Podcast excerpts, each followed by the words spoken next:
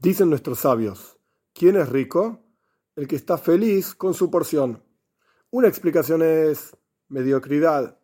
¿Está feliz con lo poco que tiene? Es poco, es mediocre.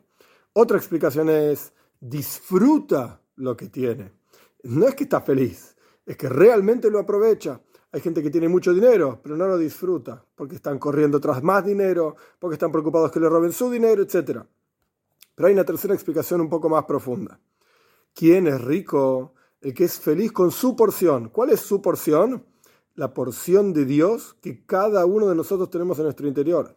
Como dicen nuestros sabios en el Hasidut, Heile que lo mamesh, una porción de Dios en lo alto, literalmente está en el interior de cada uno de nosotros. Cuando uno realmente disfruta y está feliz de que tiene esa porción, entonces es realmente rico, porque esa porción es infinita, igual que Dios, que es infinito.